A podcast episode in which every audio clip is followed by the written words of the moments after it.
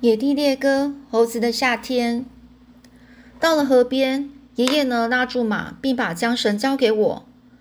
他就说：“你还想把车赶过河吗？”这次我没有退缩，把缰绳接到手里。这次过河很轻松，河水没有前几天的一半深。我心里想，我心里呢是一点也不慌啊。我们过河走了大约一百码远的时候，我感觉到口渴的厉害，我就说：“爷爷，我渴了。”你要喝点凉水吗？爷爷就说：“我是想，我是得喝点。自从闸门一出镇啊，我就渴了。但是我们到哪儿去弄点凉水呢？”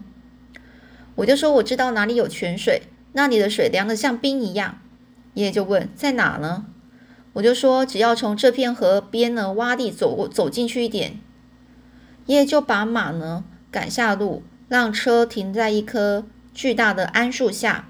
当我们把马拴在桉树上时，爷爷就说：“我渴得够呛啊，不过我看要喝到这口水，恐怕得上走上一里一里路才行啊。”我说：“没那么远，爷爷。”我说着便沿着一条小径走去，要不了几步的。当我们沿着小径走的时候，我注意到罗迪总是抬头往树林望。我咧嘴裂裂开嘴就笑着说：“你看，罗迪正在找那些猴子呢。”爷爷就说：“我也在找，我真的想看看。”那一只一百元的猴子，你看他会在这附近吗？我说，就算他在这里呀，要是他不想让我们看见，我们就没看没办法看见他。那家伙现在可能就坐在一棵大树顶上，注视着我们的一举一动呢。我就跟你说吧，他可是惊到家了呢。爷爷抬头望着树，望着树林说：“我才我才不管他惊不惊呢，要是我把他弄进围栏里。”我非给他套上条绳索拴着不可，他要滑耍，他耍滑头日子该结束了。走到泉眼那里的时候呢，我们俩啊放开肚皮狂狂狂饮了一通哦。爷爷有一阵啊简直喝疯了，他趴在那里喝了连呼带喘，上气不接下气，最后他总算喝好了。爷爷站起身来，拿出手帕擦了擦了一下，就是下巴上的水，他就说：“伙计。”这水可真是不错，你是怎么找到这个泉眼的？我躺在凉凉的绿草地上说：“哦，是罗迪和我一块找到的。这片河边洼地到处都有泉水，但这个是我最喜欢的，我把它命名为杰伊贝利泉。” 爷爷就说：“这主意倒是不坏嘛，谁知道呢？说不定过了一百年后，又有一个老人和一个男孩子会到这里，在杰伊贝利泉畅饮了一阵凉水。”说不定还会再条有条高速公路通过这呢。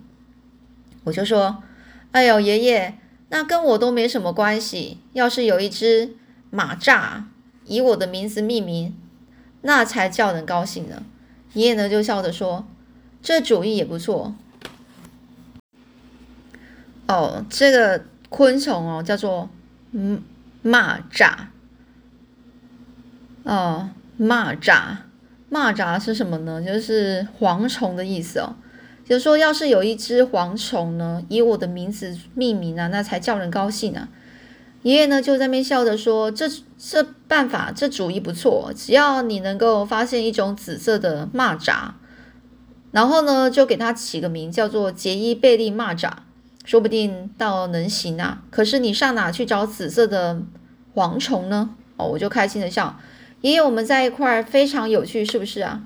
爷爷就笑着说：“那当然啦，你知道，一个像我这样的老头，可以把我一生中所有的好东西全部交给像你这样的男孩，而像你这样的男孩，则会提醒我这样的老头去珍视我一生中所拥有的美好的一切。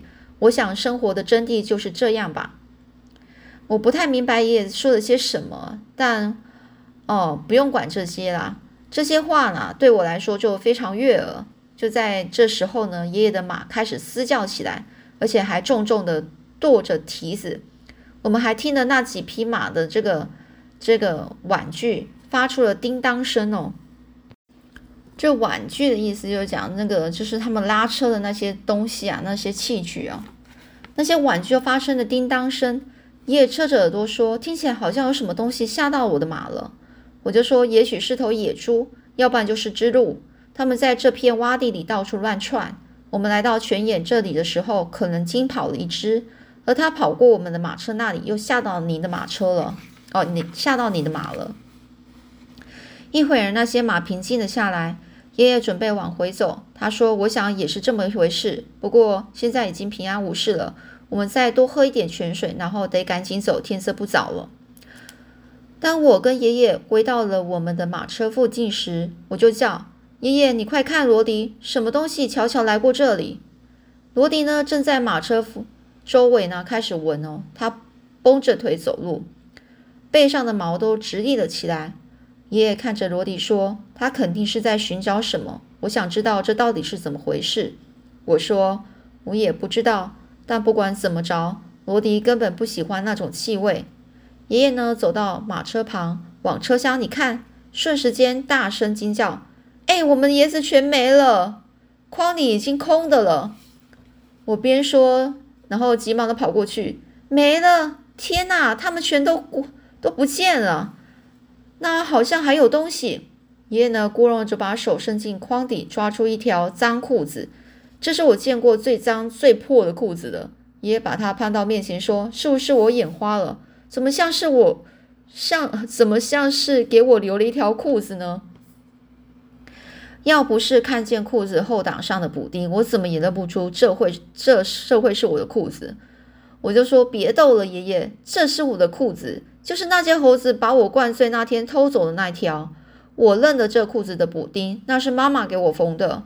爷爷随手把裤子扔在矮树丛里，然后就呸一声，然后皱着鼻鼻子说：“就凭这些臭味，那些猴子肯定还还会转回来穿它的。”我就说：“我看也是，那些猴子什么都做得出来啊。”爷爷就看着这筐啊，就说：“看来我们还剩着点东西在这。”他伸手去看。是是是一条一条湿透的脏兮兮的麻袋。当爷爷拿起它时，我听到了金属碰撞的声音。我双眼瞪大，瞪得大大的说：“真是怪事！爷爷，这是我的麻袋和夹子。”爷爷把麻袋放进了这个车厢里，又把手伸进筐里面。嗯，你看这是什么？我激动的说：“这是我的弹弓啊！天哪！”我曾用它打中那只百元的肚子，百元猴的这个肚子。爷爷的目光扫向这个矮树丛，他说：“我认为有人在跟我们开玩笑，而且我猜那是你爸爸。”我边说啊边看着树上，我看不是爸爸，我知道这是谁做的，是那些猴子，这都是他们做的好事。爷爷就说：“猴子绝对做不出这种事啊！”我还是认为是你爸爸跟我们开的玩笑。就在这时候，我看到一个景象，我愣了一下，才明白我看到的是什么。我简直无法相信这是真的。刹那间呐，我目瞪口呆，气不敢出，除了站在这张着大嘴凝视之外，别的什么也都不能做。以前我曾经看过许多梧桐树，但是从来没有一棵像我现在看到那样漂亮。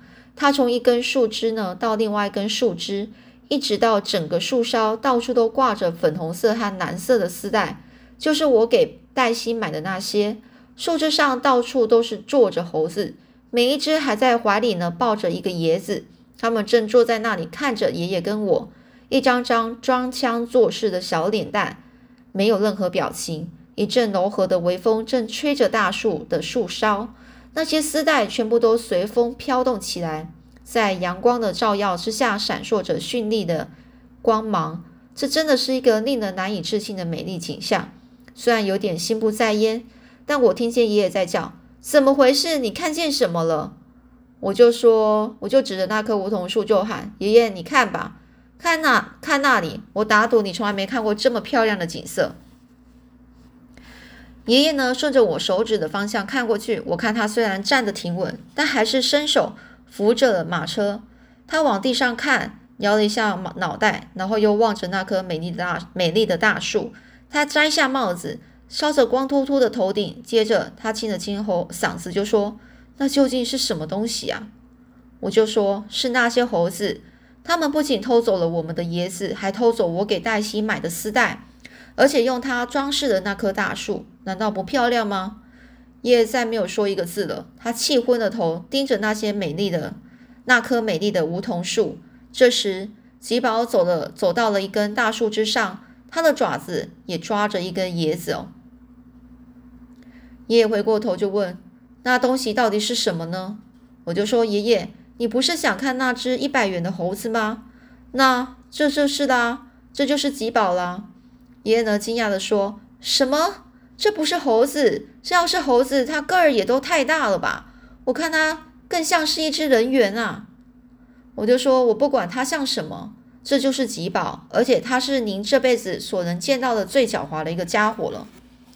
吉宝肯定意识到我们在在谈论他，于是呢，他决定稍稍微的就卖弄一下。他晃动着椰子，还在树枝上上上下下下的窜跳着，发出了响亮的怪声。爷爷惊讶的问：“那猴子在做什么啊？”我就说：“他在和你讲话啊，爷爷，这是猴子讲话的方式。”我看见罗迪这时呢，正把这个尾巴夹在两条后腿之间，想要溜走。我就叫罗迪：“你给我回来！”可是罗迪像是没有听见我的声音呢，加快速度消失在小路的拐弯处。爷爷就问：“你的狗要上哪去啊？”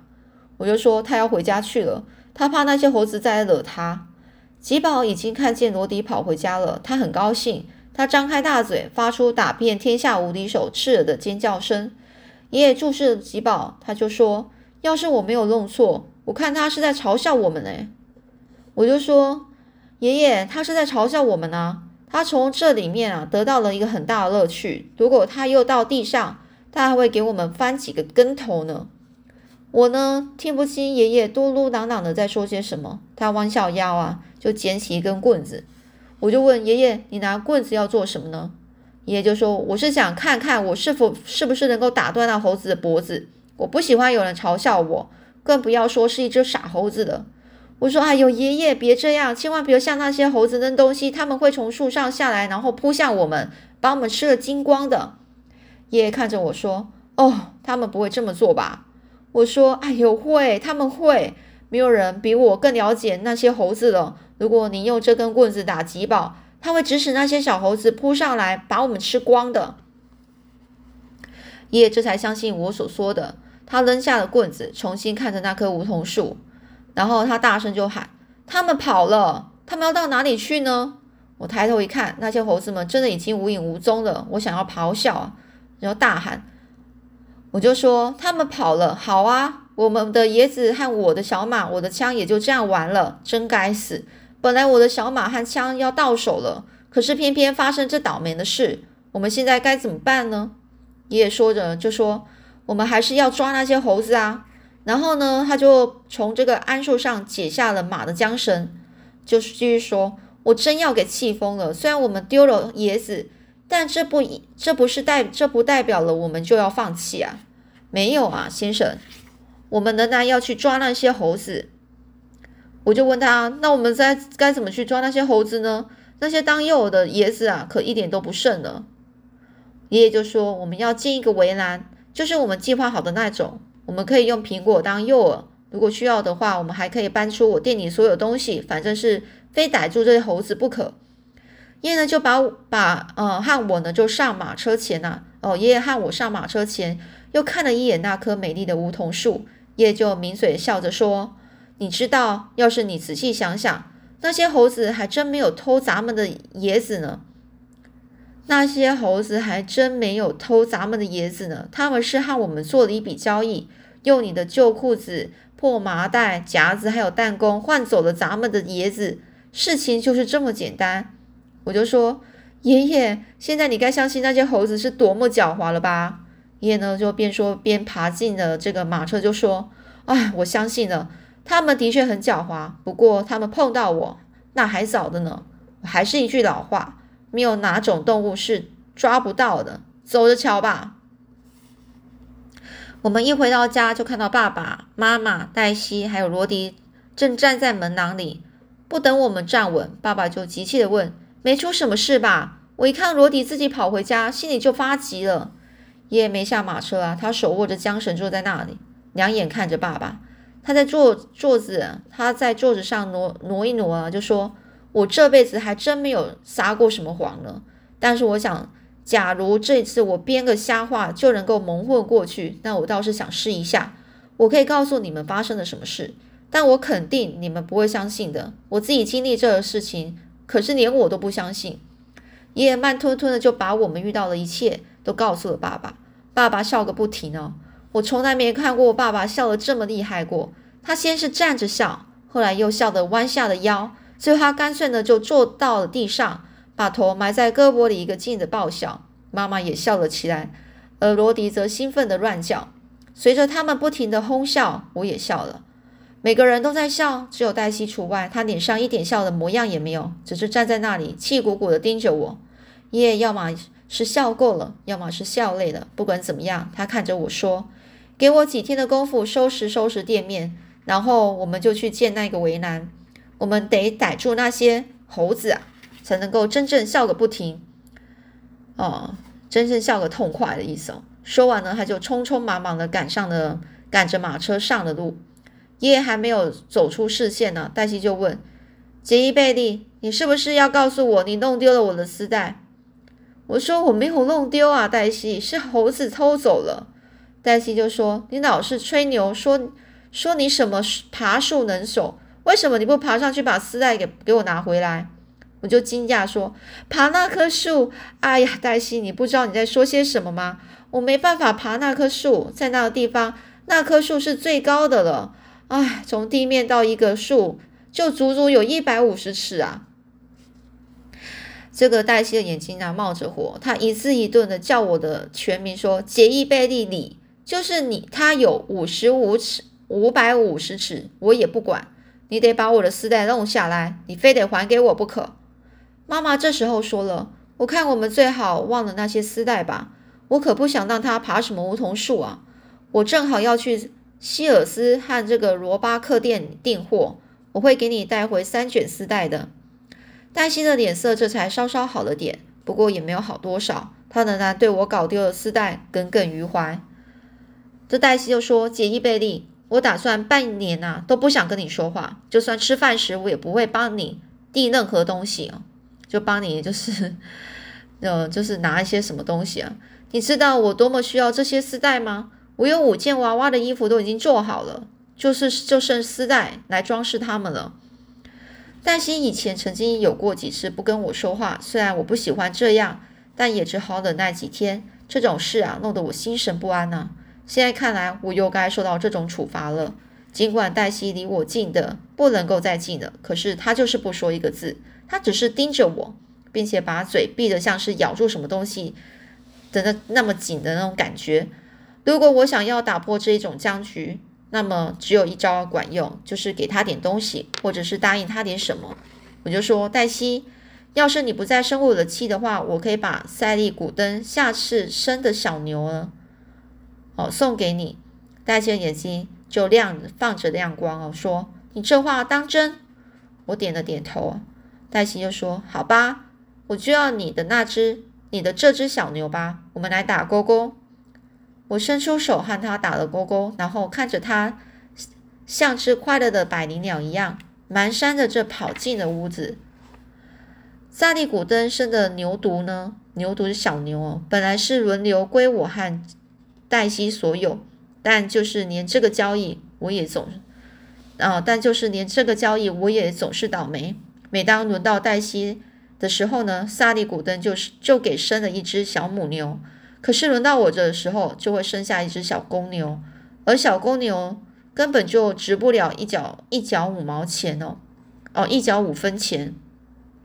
这天晚上上床的时候呢，我的心情就糟透了。对我来说，这是多么糟糕一天啊！